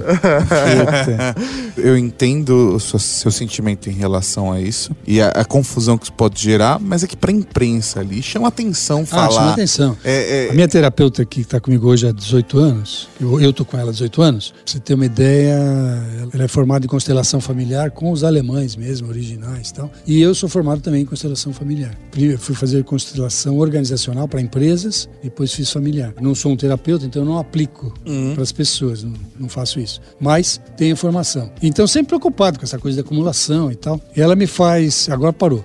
Uma vez por ano eu falo assim, não, faz os testes aí, faz as perguntas para saber se eu sou um acumulador ou não. Porque aí eu eventualmente conhecia um acumulador e eu ia para terapia da semana meio Chocado. chocado. Falei assim, pô, eu fui numa casa que, para vender, a mulher pôs a casa para vender, não, a gente não conseguia entrar na casa. E a filha dela, do- com 15 anos, dormindo lá no quarto, no meio do lixo, a filha. Aí eu ia meio assim, aí ela faz os testes, faz as perguntas. Acumulador é outra coisa. Um acumulador, ele primeiro ele esconde, ele não se orgulha do que ele guarda. E ele não mostra para as pessoas. E as coisas que ele junta não tem função. E uma série de coisas que, que eu não me enquadro, vai. que normalmente o, o- o natural é você olhar pra similaridades. Só que a- o perfil do colecionador é muito diferente Sim, se você for fazer essa comparação, né? Claro, totalmente. E eu tenho essa agonia de que a coisa seja útil para a sociedade e que eu estou fazendo todo esse trabalho aqui embaixo no acervo para que todo mundo acesse. E, aliás, é um convite. Quem quiser procurar a gente por algum motivo, quer lembrar de alguma coisa, quer procurar um disco, quer, manda um e-mail. Acervo arroba armazendaluz.com Mas aí você fala, procurar um disco, como assim? Porque o seu acervo está disponível para as pessoas, é isso? 99% das pessoas que procuram a gente, que me procuram desde sempre, é porque tem um som na cabeça que é da infância. E a pessoa às vezes não sabe, às vezes não, quase nunca. Se é um cantor, se é cantora, se é orquestra, se é, se é brasileiro, se não é. Às vezes eu tô, o Eric, o Eric Crawford da, da, da Eric Discos ali de Pinheiros, de vez em quando me manda, ele liga e fala assim, ele é inglês, ele não sabe nada de Brasil, de, tá lá 45 anos, mas ele, ele sabe que é Tom Jobim. E aí ele liga e fala assim, ah, tô com um cliente aqui, ele tá cantando uma coisa e eu não sei o que é, e ele, fala com ele. Eu falo, o cara canta no telefone pra mim, ou assobia, que não sabe nem a letra. e, e aí eu falo, pô, cara, de duas uma, eu tenho, ou somos dois que vão passar a procurar a partir de agora, porque vai ser para mim uma busca. Mas em geral, na maioria dos casos eu lembro e fa- falo, cara, isso aí não é uma música, isso é um jingle. Isso era o jingle do Cobertor dos Paraíba, dos anos 50. E mas você 60. tem isso disso? O que eu citei eu tenho. O do Cobertor dos Paraíba eu É tenho. mesmo? Tá na hora de dormir. Sim, não espere mamãe Não espere mandar. mamãe. Fantástico esse jingle. É. E aí eu já conto que de Selagem Paraíba era do Severo Gomes, que foi senador, que foi um dos fundadores do PSDB. Trabalhei com a Elisa Gomes, filha dele, que era atriz. É o Forrest Gump. É, fantástico. E dessa Forrest coleção. Gump do Paris. Você tem 7 milhões de discos nesse acervo e tudo mais. Você tenta ajudar as pessoas, mas imagino que você tenha uma coleção própria, né? Algo seu, algo que você tenha mais próximo. Eu, eu tenho intimidade com 100 mil discos que estão em casa. Que é a, Esses eu a tenho- sua coleção. É a minha coleção. Mas assim, esses discos, eles são que? Os mais raros? Eles Não, são os não, mais não, especiais não, você? Não, tudo que eu pego aqui obscuro eu levo pra casa. Tudo que eu não tenho de música brasileira eu levo pra casa. Vou botando lá na ordem que eu guardo lá, maluca. Entendi. Que é a sua ordem Ah, ali. lá em casa é subjetivo. Aqui o acervo tem que ser dentro da biblioteconomia, da, da academia. Então é o catalogação e tal. Em casa é. Eu ponho do jeito que, que é, é subjetivo. É meio lúdico até. É como né? te agrada. É meio lúdico. Por exemplo, eu ponho por nacionalidade. Aí um ano atrás eu estava procurando a Bette Midler, do filme The Rose, que eu sou apaixonado. Tenho pelo menos uns 15 discos da Bette Midler. E não achava. Por ela é americana. Aí é fácil, é só entrar no Google e descobrir para onde que eu pus ela, porque ou ela Sim. é canadense, eu troquei há 20 anos atrás. E, e não achava o Katsu da, da, da Bette Midler. Falei, não, não vou entrar no Google. Quantos discos você tem em casa? 100 mil. São sete. Aí pra localizar. É, mas uma coisa que fala assim, se botar em, botar em ordem alfabética é só ir no B. Sim, lógico. mas eu boto por, ah, por país. Então, putz, 40%, 50% é Brasil e o resto aí vem América Latina, depois vem Ásia, Oriente Médio, África, Oceania e aí depois vem Europa e Estados Unidos e América do Norte. Então tudo isso é subjetivo, porque você fala assim, o México está na América do Norte ou está na América Latina? É, É, eu sei onde está o México. Né? E você também vai saber porque na frente dos discos, ah, os discos têm 35, 33, 32 centímetros de comprimento Sim. e a estante tem 40. Então tem um espaço no escaninho de uns 10 centímetros, 7, 8, que eu ponho objetos.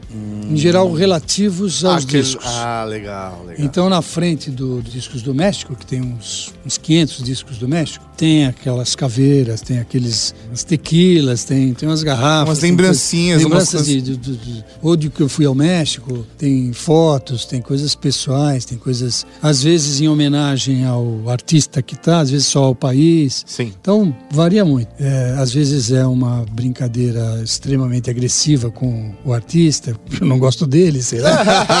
Porque né, eu tenho coisas que eu não gosto. Tenho 15 discos do Hitler. Como e, assim? e tem gente que fala assim: pô, quando é que você vai ouvir esse disco? Nunca. É, não vou ouvir esse disco do Hitler. Mas já eh, usou em, em cinema brasileiro. Diretores me procuram. Tem gente que me procura de teatro, e tal, porque precisa daquele disco para um espetáculo. Faz sentido. Mas aí esse disco é com o discurso do Hitler, é isso? É. Não, e faz parte só Quando você um- compra no eBay, na época, um disco do Hitler, eles avisam que eles avisam que você vai ser notificado. Eles não falam em CIA, mas é Sim. assim, você está marcado. A agência do monitorado, governo. monitorado. A agência do governo vai ficar de olho.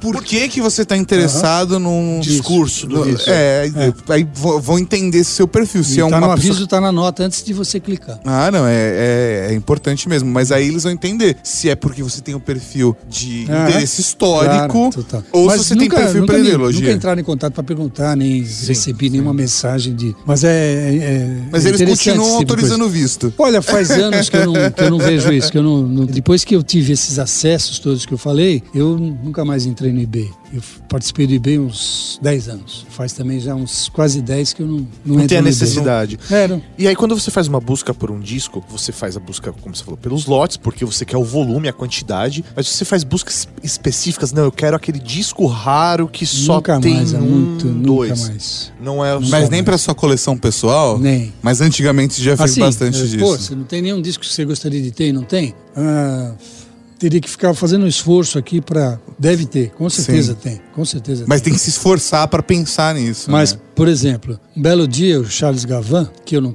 não conheço pessoalmente, o Charles Gavan é um dos grandes pesquisadores e buscadores de, de resgate de música para fazer discos novos e tal. E um dia ele viu um colecionador que era famoso por ter a maior coleção de bossa nova do Brasil, que era um engenheiro aposentado do DNR, que hoje em dia é DENIT, e esse engenheiro aposentado morava em São Paulo, Caetano Rodrigues. Aí ele procura esse Caetano Rodrigues, e, inclusive descobre que ele não gosta de música, assim, nem gosta de bossa nova. Ele gostava, ele era fascinado pela expressão bossa nova, pelas capas, pelos discos, mas ele gostava mesmo era de jazz e umas outras coisas. Mas ele, como ele começou a juntar bossa nova e ter chance, ele acabou juntando a maior coleção de discos de bossa nova e relativos, assim. Às vezes o disco não é bossa nova, às vezes pode ser um disco do Sex Pistols, mas chama bossa nova, ele Tem. Ele, ele ia atrás. Ele ia atrás, essa coisa que você está falando, vai atrás. Então, Caetano Rodrigues era um caçador de discos que tivesse assunto da bossa nova. Com isso, Charles Gavan chega perto dele e fala assim: vamos fazer uma coisa com a sua coleção? Vamos. O quê? Um livro. Eu tenho aqui uma graninha da Petrobras, Petrobras banca,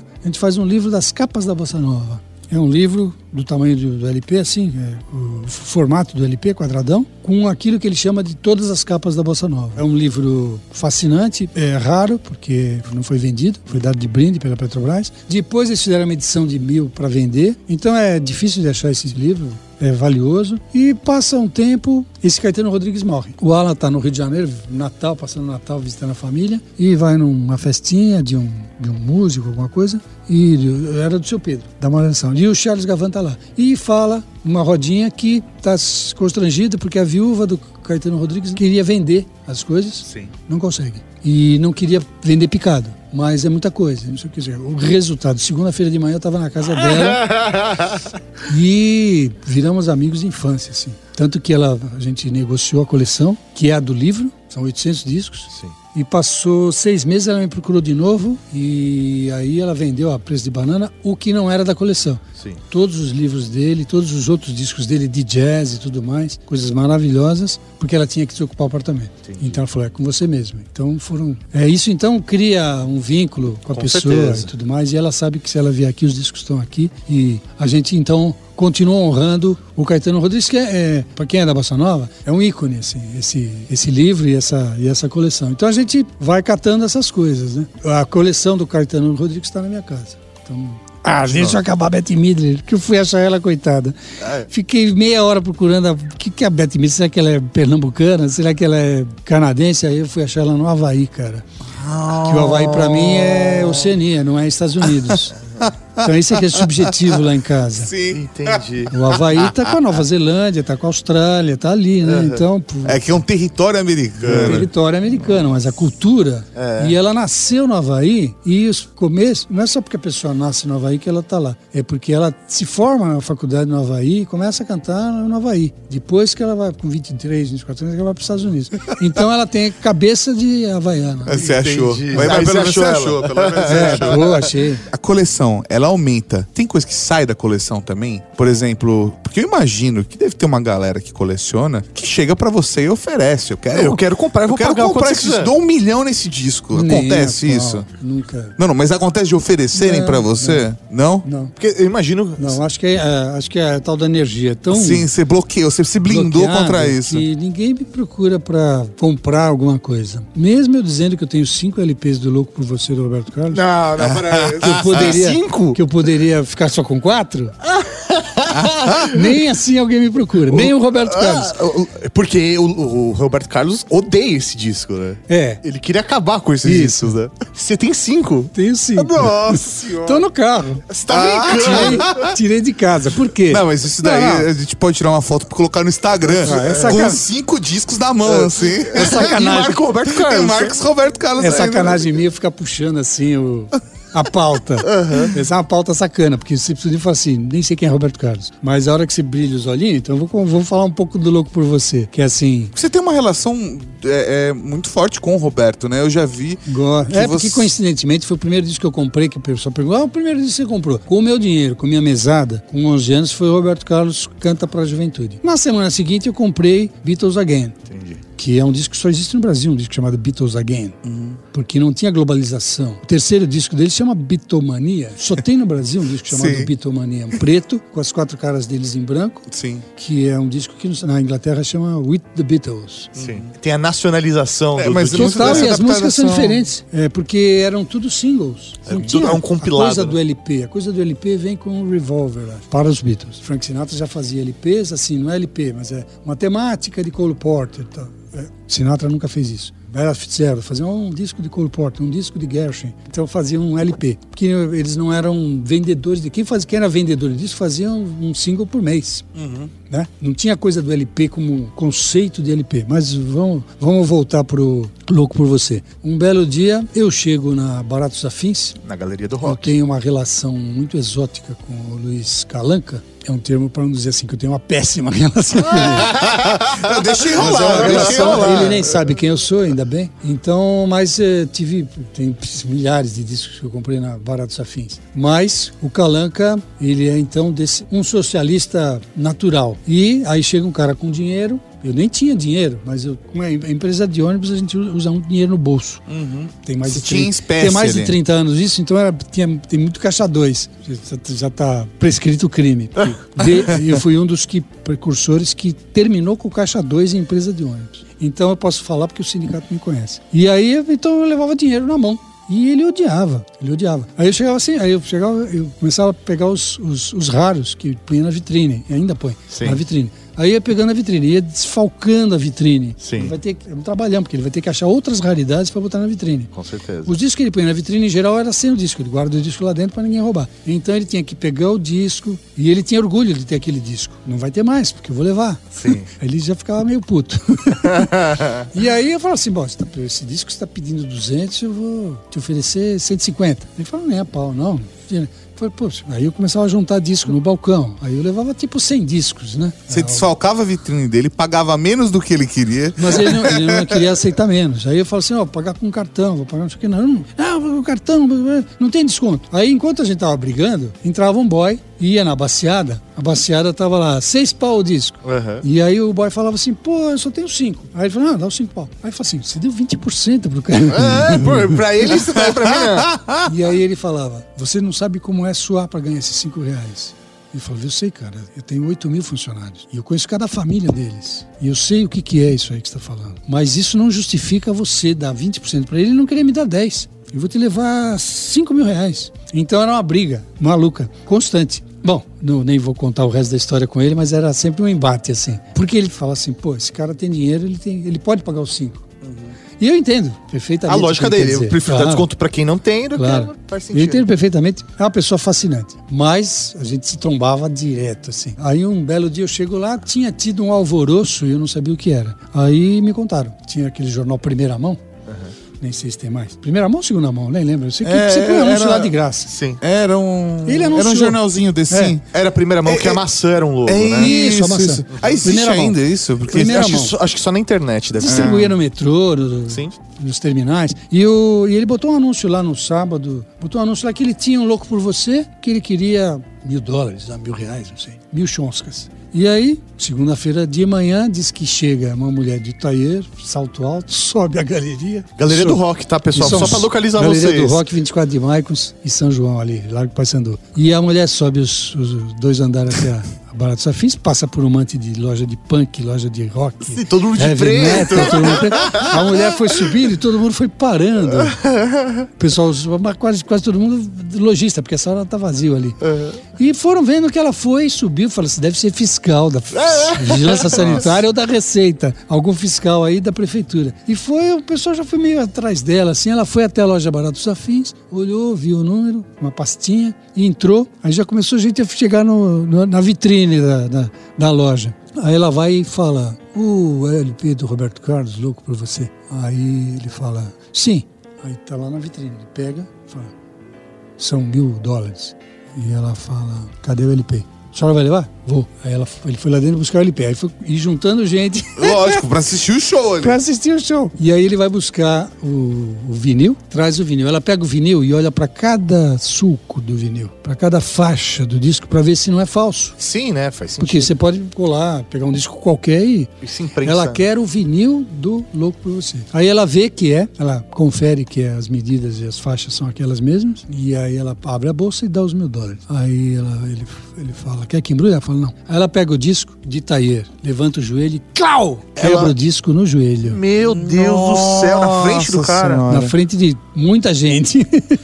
e pega a capa e rasga a capa. Ela foi lá pra caçar o disco. Pra E- destruir. e Que põe dentro da bolsa. Então ela, re- ela trabalha para Roberto Carlos para caçar esse disco. Isso tem 15 anos essa história. Para caçar esse disco e Eliminar as provas. eliminar e ela tem que levar fisicamente, tem que quebrar porque para não ser assaltada no, no- No meio da rua. meio E da não tem o rua. risco de Tem que ir cair na de mão de, novo. uma pessoa. Isso. E ele vai somando dos 500 discos que foram feitos, quantos ele já eliminou. O Roberto Carlos é quem é o mandante desse, desse crime. Então, Crime Como eu, sou, história, né? como eu sou o Forrest Gump do Paris, eu cheguei atrasado, esse ainda não era você não tava lá, Não né? tava lá, não tava lá, cheguei depois. Mas. E você tem ideia de quantos Como eu sou Roberto? Forrest Gump, boa parte do que eu falei é verdade.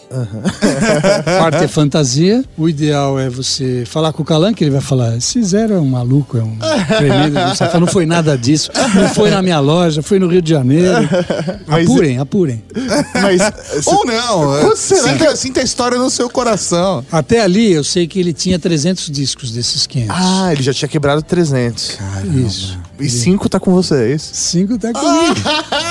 Esse, O Ciro tá esse, um- comigo? esse Tem um- 1% não vai. Tem o- a cereja do bolo, que foi o último que eu adquiri de bobeira, porque eu não procurei. Então eu falei, você tá procurando? Não, não tô procurando. Mas caiu no colo. Um louco por você, autografado pelo Roberto Ah, Carlos. que Eu não estou delícia. procurando. Lógico. É ele que tá me procurando. Com É certeza. coisa da energia. Aí liga um cara do Rio e fala: Zero Freitas, estou te procurando, não sei o quê. Eu tenho alguns discos da minha sogra. Assim, assim. Ele me ligou por causa de uma entrevista com o filho, o filho do Zico. Aham. Sobre futebol, sobre discos do Zico. E aí ele falou: pô, se você tem essas maluquices, quem sabe você se interessa. Tô vendendo disco e tal. Como ele mandou um e-mail interessante, eu falei: pode ligar. Aí o cara ligou. Aí conversamos 20 minutos. E aí ele queria vender isso, queria vender aquilo, que eram coisas que ele queria fazer dinheiro. Eu falei: olha, querido, eu não pago, não compro mais disco caro, raro, assim. Ele falou: pô, mas tem isso aqui, tem aquilo ali. Eu falei: não vai dar. Tem um Roberto Carlos louco por você. Eu falei: tá, legal. Quanto você quer? Ah, tantos mil dólares. 300 mil dólares. Mil dólares. Aí eu falei: bom, eu tenho já. É o preço que o Roberto tá falou- pagando, né? É uma pena, porque ele tem a dedicatória pra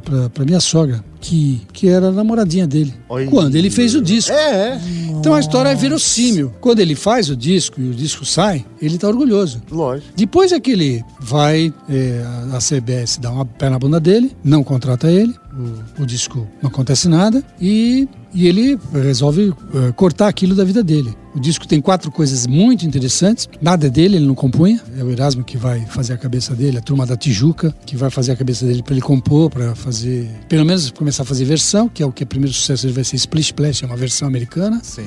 Mas nesse disco tem quatro versões maravilhosas que ele odeia, mas que ele odeia pela, pela humilhação que ele passou. Inclusive, ele não tá na capa, né? A capa é uma foto de estúdio de um casal. Que eu achava que era ele. Depois que eu cresci, fui estudar, é que eu vi que. E depois apareci, eu consegui um disco de um organista americano, Ken Griffin, que é a mesma foto. tipo, cinco anos antes. Então a, a Colômbia usava fotos. Sim. Tem um disco- no banco de imagens deles tem lá, né? um disco do Renato Seus Blue Caps, que é a mesma foto de um disco do Les Elgar, que é uma orquestra. Mesma foto. Que loucura. eu falei assim, caramba, que, é, é uma coisa porca, né? Uma coisa porca de uma multinacional. Então ele sentiu isso muito. Como ele vira o deus que ele virou, rapidamente ele fala. E a briga dele, a picuinha, é com essa humilhação que a Colômbia fez com ele. E coincidentemente foi a Colômbia que dois anos depois contrata ele. Olha. Mas aí pra fazer o roqueiro, o jovem guarda, aquela coisa toda. Tudo bem. Então, o disco tá uma dedicatória pra namorada, não é uma coisa Sim. de artista. Ele fez ali porque ele tava orgulhoso daquele momento, É, aquela fase da é. vida dele. Então tem sentido, tem sentido, é bem engraçado. Muito Ele legal. escreve Marlene, eu Estou cada vez mais louco por você. Ah, que demais. E a assinatura, você, você olha e fala assim: ah, essa assinatura não é do Roberto Carlos, porque tem até disco com a assinatura dele. Sim. O autógrafo dele é conhecido. O autógrafo dele muda no ano X. Ali ele escreve Roberto Carlos.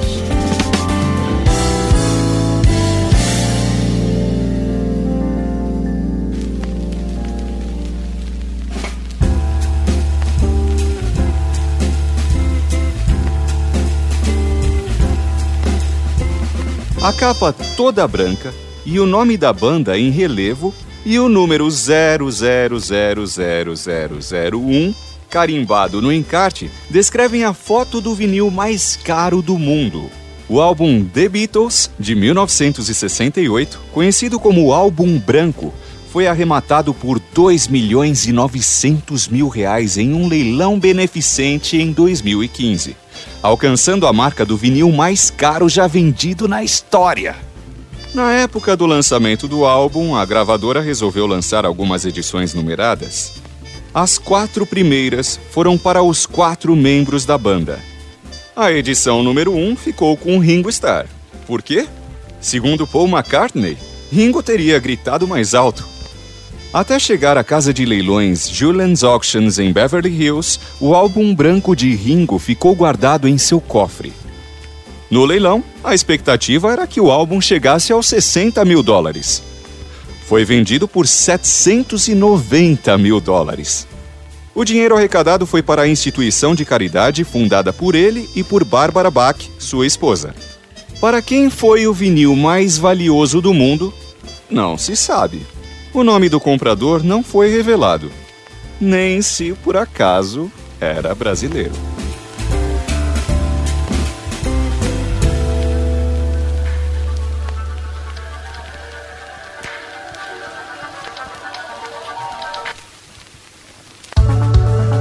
Tem um disco que eu tenho uma grande paixão que entra nessa. Ah, nessa, já sei o que você vai falar, mano. Nessa raridade, nessa mesma brincadeira aí. é. Que é Tim Maia Racional. Porra, volume É. 1 e volume 2. Eu sou apaixonado e, meu, e tem a Não, lenda de ter sumido também, né? Sim. E você, obviamente, tem o volume 1 e o volume 2 com você. Volume 1 tem bastante aqui. Volume Ah, 2. não, não fala isso, Zé. Volume por 1 tem bastante aqui, é bom demais, né? É bom demais esse álbum. Volume 1 tem bastante. E tem bastante, tem pelo menos uns 10 deve ter. E o Sensacional. 2 aqui não tem, só em casa. Eu vira e mexe, eu falo pra eles aqui na serviço, esse aqui é muito fraco. Ah, Muito- 7 muito milhões. limitado. Ah, muito- Então, essas coisas, claro, aqui é difícil de ter. E quando tem, eu levo, né? Mas uh, volume 2 eu tenho um novinho, bonitinho. Tem alguns discos do Tim Maia, porque o Renato Pial foi guitarrista dele. Então, tem vários autografados do Tim pro Renato Pial, que o Tim Maia chamava de Piola. Ah, tá. O Tim Maia tinha essa mania de botar apelidos nas pessoas. E eu tenho até do Arnaud Rodrigues, pro, nesse lote que veio do, do Renato Pial também. O Arnaud também escreve Piola, não sei o que, não sei o que lá. Então tem as dedicatórias assim, é sensacional. Essa coisa de dedicatória é muito legal porque vem as pessoas que dão disco pra mim, ou que vendem, ou lotes que me interessam, jornalistas, essa história toda que eu falei da Modern Sound, lotes de pessoas interessantes, importantes, jornalistas, Tarek de Souza. E, e, e às vezes não, às vezes vem o sebo, eu pego 10, 20, 30 mil discos, e a hora que eu vou fazer a triagem, muitos eu não, nem fiz a triagem ainda, Estão parados. estão parados e de repente aí você pega e começa a vir uma coisa e você vê bolinha, bolinha, bolinha, putz, um lote com 100 discos que alguém tirou do Bolinha. Porque do Bolinha, Edson Bolinha Sim, Coelho. sim. E aí vem outro, não sei o que, Paulinho, que eu falei de Paulinho Nogueira quando a gente estava conversando no começo. Paulinho Nogueira. Mas o Paulinho Nogueira, o meu, eu tenho um caçador aqui em São Paulo, que é o Edu, Edu Claro. O Edu, ele ligou do sebo e falou: Cara, tô aqui no sebo e tem um monte de discos. Paulinho Nogueira. Aí eu interpelei o dono da loja e ele falou: Ah, era um sobrinho dele. Vendeu os discos dele do, do tio, alguma coisa, ou o tio morreu e. Eu sei que ele vendeu para nós aqui, tá aqui. A gente vai vendendo alguma coisa. Mas a maioria tá aí ainda. Aí rapa tudo. Já separa. Aí rapa tudo. Aí vem, pô, Paulinho Nogueira foi professor de Toquinho, de Paulo Bellinati, quase todos os violonistas. Então tem disco do Paulo Bellinati, professor, mestre, Toquinho. Pô, querido mestre, veja o que eu Que fiz. demais. Sensacional. E aí, e aí e- mas se você pega no sebo sem saber a história, vem assim, Paulinho. É, Paulinho, pode ser Paulinho, qualquer né? pessoa. Pode ser né? qualquer pessoa. Você perde o fio da meada. Aí vem outro escrito, Paulinho e Elza. Paulinho e Elza. Aí alguém pode falar, Pô, a Paulinho da Nogueira, a mulher dele chamava Elza. Começa a ligar, né? Fazer Começa o a ligar. fio de novo. É. E aí vem então, aí você vai armando. Ali veio pronto pra mim, Sim. por sorte. Mas veio um lote uma vez, que duas vezes não percebe, vem caixa cheia. Aí você vê um disco que tá lá, Eva, Dona Eva, querida Eva. Aí vem outra vez escrito assim, Eva e Carlinhos, Eva e Carlinhos. Ah, meu querido Zara. Ah, meu querido Zara. Eva e Johnny. Eva e Johnny, um abraço. Aí você vai montando. Aí até que vem um disco escrito. Ah, Dona Eva Vilma. Olha. Um abraço aqui. Do, e tudo gente obscura. Aí você vai montando. Pô, a Eva Vilma, o que, que ela fez com os discos dela? Provavelmente deu para uma Exército da Salvação, deu para um ACD, Sim. lá na Escola São Francisco, doou para uma entidade. O Zé do Sebo vai lá, compra por quilo. Porque a entidade começa a lotar de disco e livro, é um horror para eles. Hospital do Câncer. Então, existe até um mercado que às vezes o, ca- o caminhão nem chega lá. Já vai Já direto. tem um mercado negro que já vai direto pro cara do sebo e até roupas e tudo isso muitas vezes nem passa pela entidade. Entendi. Assim, meio roubado mesmo. Meio pirateado, às vezes pelo motorista. por porque um já gerente, sabe, né? Ou por um cara que é um voluntário que tá lá. Tem trambicagem. Cara, olha, eu vou, vou retirar ele. Olha e fala assim, Isso, mano. é. Olha isso, retiro Tem, eu. Tem, tem, tem. Que sacanagem. Aí vem, vai montando o quebra-cabeça da Eva Vilma, John Herbert, Carlos Zara. Então tem disco do Tio Carlos. Então é só aí no meio disso que você pode ver. Tio Carlos, não sei o que, não sei o que lá, Carlinhos. Carlinhos é deputado federal, Carlos Zaratini, Entendi. Olha só. que o pai dele foi um dos libertados no sequestro do embaixador americano, irmão do Carlos Zara. O Carlos Zara é Carlos Zaratini. E o, o irmão dele foi deputado federal depois da anistia, foi, morou fora do Brasil até a anistia, volta para o Brasil, vira deputado e hoje o filho dele é deputado. E, então é tio Carlos pro Carlinhos. Eu falo assim, pode ser, pode não ser? Mas tem história, né? Tem história. Hum, o Zaratini me confirma. Muito bom. né? Aí é um dia a filha da Eva Vilma, a Vivian Bucup, que não quis usar nem o nome do. nem Herbert, nem, nem Vilma, nem, nem o nome da mãe, né? A Vivian Bucup é, é diretora de teatro. Um dia ela estava ensaiando aqui na sala do lado. E ela me viu, não via ela há anos. Aí, Vivian Bucup. Aí ela me veio e falou: Ô Zero, eu tô lá embaixo. Eu subi, dei um abraço nela e falei: Meu. Aí contei essa história. Tem uma coisa, você vai estar aí de tarde? Vou. Fui almoçar, não contei pra ela Sim. que era. E trouxe um disco, tá no carro também. Um disco de um violinista velhinho, argentino. O disco é de 1970. Ele é o violinista do, do Piazzolla, Antônio Agra. O álbum abre e dentro tem uma dedicatória. Veio nesse lote. Sim. A Vivian e Johnny. Quando eu li isso, eu falei, bom, a- o apelido da Eva Vilma é Vivinha. A Eva Vilma e o John Herbert eram famosos, porque eles tinham uma... Tinha o I Love Lucy nos Estados Unidos e aqui tinha a Alô Doçura. Era um casal, era um seriado ao vivo. E era assim, coqueluche na época dos anos, começo dos anos 60. E eles estão ali, e a Vivinha, ele talvez não saiba quem é, atriz e tal, ele eh, ficou ali amigo e perguntou o nome, viu que chamava Vivinha, ele achou que era Vivian. Aham. E pôs a Vivian, para não escrever Vivinha, e ao Johnny. Um abraço, Antônio Agra. Buenos Aires, não sei o que, de 71. Aí eu mostrei para Bucup. Aí ela leu e começou a chorar, bicho. Nossa, imagino. A, viagem falou- que esse disco fez. Ela falou, a gente foi, eu tinha sete anos, a gente foi para Buenos Aires, ficou lá uns dias, e foi nesse jantar onde esse músico tocou, ele sentou depois para jantar com a gente, e na hora ele falou, seu pai e sua mãe são muito chatos, eu vou pôr a dedicatória para vocês dois. Ela falou, Nossa. Johnny é meu irmão, Nossa. e a Vivian sou eu. Sensacional. Ela falou, onde estava esse disco? Meu, Eu falei, num sebo lá em Santana. maravilhoso. Sua mãe deve. Aí ela, aí ela ligou pra mãe, falou, mãe, teus discos estão aqui, vão entraram pro acervo, tá com, vai, eu tô autorizando que coloque seu nome como... Aí ela contou a história e falou, ah, isso mesmo. Maravilhoso. Então, aí, até essas histórias são... Você pega esses fio da meada ali, num resto de sebo, num bagulho. Assim, o Não, programa tá já fora, acabou, eu só vou fazer uma. Não, eu tenho, eu tenho duas perguntas que eu quero fazer só porque eu quero fazer. Mas tá, É, tá então gravado, tá. É, até vindo pra cá, né? Eu gosto muito de vinil, né? E assim, a gente aproveita esse- momento até pra não só pensar no programa, né? Mas na- nas nossas Também é. dúvidas, né? E aí eu, eu falei, puta, meu, um cara que tem uma coleção de 7 milhões de vinis, né? Tem uma coleção própria de 100 mil vinis na, na, na sua casa. Meu, ele deve ter a melhor vitrola do mundo pra ouvir esses discos. aí eu falei, qual é a sua vitrola, Zero? Casa de Ferreiro Espeto de Pau. Em casa não tenho vitrola. Isso é sensacional, né? Mas como assim, zero? Mas quando você quer ouvir, você ouve aonde? Primeiro que eu passo É o no dia Spotify, aqui. Hoje, né? em dia, né? Hoje em dia eu passo o dia aqui. Então aqui a gente ouve. Agora nós estamos praticamente sem estagiário, tem só quatro pessoas trabalhando, mas a gente em geral tem 20 pessoas trabalhando. né? Uou, só na coleção. É, a gente tem estágios com a CIE mesmo, com, com Centro de integração. Isso, de integração es- escola-empresa. São estágios formais, a maioria são alunos de história da USP. A gente teve uma orientação muito boa do pessoal do Instituto Moreira Salles. Não, é- não é o pessoal de lá, mas é o pessoal que instalou aqui o programa e que instalou lá também. Esse programa, a pessoa que veio instalar falou assim: não pegue alunos de música para ser estagiário. Pegue de biblioteconomia, de história, do que for que o CIE aprove. O CIE, vai te, ó, o CIE aprovou para música, para história, para biblioteconomia e para sociologia. E ela falou: não pegue música, música vai ficar cada disco, vai, vai, vai ficar Vai ficar um perdido. dia, vai ficar vai catalogar um disco por dia.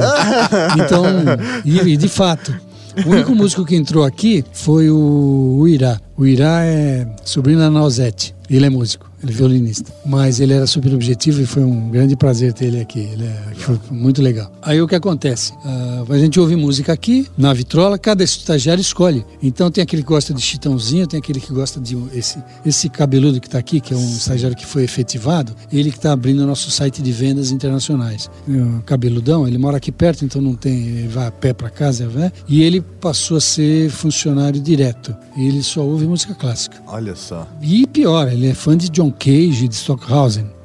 Mais do que de Mozart, de Beethoven e Bach. É, é muito louco. Legal. Então, como, como era democrático, cada um tinha que ouvir, de vez em quando eles, ele, ele passava o dia ouvindo Chitãozinho, É isso aí. Júlio Graça, e o pessoal tinha que ouvir John Cage. Então era muito, era muito, é muito engraçado. E o pessoal vai abrindo. Quando a pessoa não abre muito, a gente troca o estagiário. Fala assim, Você vai enlouquecer aqui, então é melhor. Tem que ter uma boa entrevista porque já saber disso, né? Sim. Então não é, não é permitido que se trabalhe com fone de ouvido, ouvindo a própria música, sem essa interação. Legal. Essa interação é. Faz parte do, do faz ambiente de parte, trabalho, claro, todo mundo parte. viver aquele momento Não junto. E tem, se- tem uma coisa engraçada que é, quando eu chegava, agora eu estou direto, mas quando eu chegava eu vinha muito raro, uma vez por semana. Quando eu entrava, o disco que estivesse tocando, eu tinha o desafio de eu vou contar uma história, Forrest Gump. eu vou contar uma história desse disco. E, batata, não tinha disco que não estivesse tocando que eu não contava uma história. Pode ser Sandy Júnior, o que for, tem história para contar. Sempre tem, sempre é. É muito, é muito fascinante isso. É, minha, minha pergunta, cara, é se você tem algum bootleg. Porque Ah, tem um muitos. monte de álbum que. Eu tenho 400 discos dos Beatles. E obviamente eles lançaram 400 discos. 350 são bootlegs. Eu trouxe para vocês dar uma olhada, se vocês quiserem, a gente passa Não, no com certeza, até conhece. Tem aqueles bootlegs da União Soviética que eram feitos em Raio-x, chapa, chapa. raio-x. É, eu não tenho nenhum desses. Nossa, nenhum. é, deve ser uma, uma experiência única também. né? É. Por exemplo, você fala de bootleg dos Beatles, né? Abriu um mar vermelho na minha frente. Eu trouxe algumas coisas deles. Mas Beatles tem, tem coisas que não são bootlegs, mas são raridades. Por exemplo, tem o Cirque du Soleil fazendo Love lá em Las Vegas e tem LP, um álbum triplo. É, tem LP. O pessoal tem CD e tal. É, mas é, eu tenho LP. Você tem, por exemplo, Let It Be, tem vinil dos, de uns 7, 8 anos atrás, saiu Let It Be Naked. Ah, Let It Be Naked, Let It Be pelado. O que quer dizer? Quer dizer que quando os Beatles se separam, eh, eles se separam porque a vida deles, aos 30 anos, cada um foi para um lado, tudo mais. Ninguém brigou. Mas passaram a ter interesses diferentes. Mas na época era muito legal falar que eles brigavam e tal, que eles brigavam. Você assiste o filme Let It Be, o documentário, você vê que eles se amam. Já tinham se separado, porque ali grava cada um sozinho já. Já cada um mora em Nova York, outro mora... Então eles já, já fazem tudo meio separado. Mas eh, quando eles ficam juntos, eles eh, se um bom brincavam como se relacionamento. tivessem adolescentes. Então tem o, eh, o Let It Be não é, o- é o último disco que saiu dos Beatles. Na verdade, não é o último disco gravado. O último disco gravado é Abbey Road. O Let It Be foi feito antes do Abbey Road, mas deu um impasse de produção. Porque o John Lennon estava apaixonado pelo Phil Spector, que era um produtor deus, assim, que era o produtor do, do, do muro de som, que chamava eh, The, The Wall of Sound, que era uma massa de orquestra assim, e o John Lennon quis fazer e o Paul McCartney não queria, então eles entram em choque ali, artístico, e cada um faz o seu. Mas o Phil Spector faz o disco e então você ouve Let It o, o Paul McCartney tocando no piano, mas entra a orquestra, não sei o quê, e eles quatro tocando, e, com tudo orquestrado. O Let It Naked, que sai agora em 2008, 2010, é sem a orquestra, é uma garage band.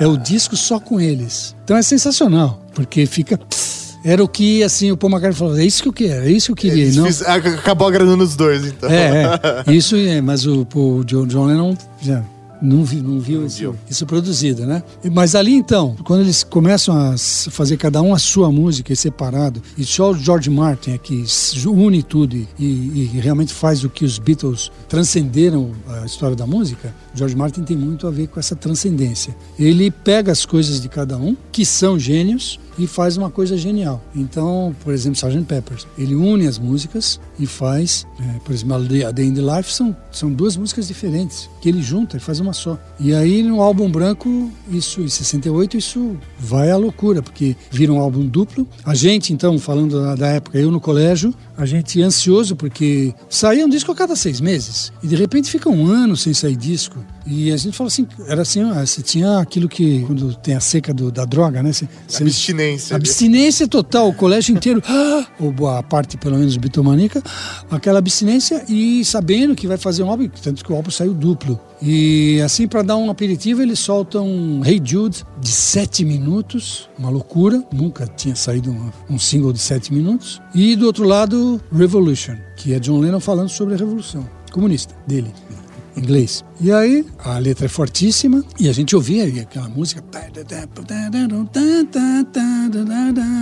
Fala assim, pô, que legal, tá, gostamos, adoramos. Ah, vai sair o LP. Aí sai o LP, o Rei Jude não sai no LP e o Revolution sai. O Revolution saiu diferente. E aí a gente pega o disco, o disco estéreo era muito caro, a gente comprava um mono. Aí compra o mono. Aí ouve o disco mono, vai tocar, toca o disco, é duplo, chega no lado 4, começa com Revolution. E a música faz. Sabem disso? Ela tem alterações de rotação. A gente achou genial, porque várias faixas do disco era LSD puro. Sim. E a gente falou, olha, ele pegou a, a Revolution, que era política, e fez a Revolution Aham. do LSD, do, do, do indivíduo, do, do interno. A gente viajou, não era nada. Foi uma falha Prensa. de prende, da prensagem brasileira da edição mono. A estéreo não. Mas a gente levou. Não, não tinha internet, não tinha essas coisas. Então você levou dois meses para descobrir que foi um defeito. Não foi proposital. Não foi proposital. E pô, esse disco é super valioso. Qualquer bitomaníaco do mundo quer esse disco. O álbum branco, primeira edição brasileira mono, por causa dessas, dessa falha. E hoje em dia se sabe por que, que foi a falha. Teve o cara não estava prestando atenção na prensagem e teve alteração de, de luz, de frequência. Alteração de tensão na, na- no depósito da onde fazia a prensagem, na fábrica. E então deu isso a música inteira. E depois tem mais uma música que também é, começa assim, mas ela vai direto. E aí você ouve depois o original, que é o que. E você descobre que o John Lennon fez, saiu o disco de novo, porque ele entendeu que no compacto foi muito roqueiro. Entendi. E que ele queria mais pesado, então ele diminui a rotação. A gente falou, pô, ele deve se orgulhar do que o cara fez no Brasil. Certeza. Ficou mais legal ainda. Ficou mais legal ainda. Então, essas histórias são do- do- da, da coisa da tecnologia, né? Do vinil. Da... E aí tem o álbum preto, porque esse é o álbum branco. Aí você fala de bootleg. O álbum preto é triplo e ele é restos de desta época do álbum branco, restos de estúdio, eles ensaiando, um esperando o outro, por exemplo, e tocando, por exemplo, então no álbum negro, no álbum preto, Black Album, tem, tem nunca tá os quatro porque eles estão justamente é, um esperando o outro. E aí tem John Lennon com o Paul McCartney fazendo a Casa do Sol Nascente do Animals, do Eric Burdon, que é de House of Rising Sun. Que é o Paul McCartney cantando e imitando Olha. o Eric Burdon fazendo ri no meio. Sensacional, Muito bom. sensacional.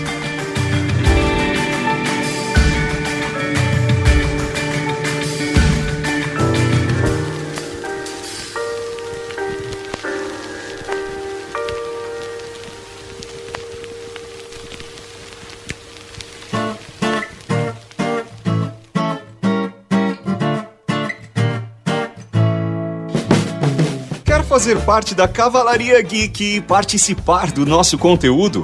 Compartilhe com a gente sua opinião em áudio pelo WhatsApp 11 98765 6950.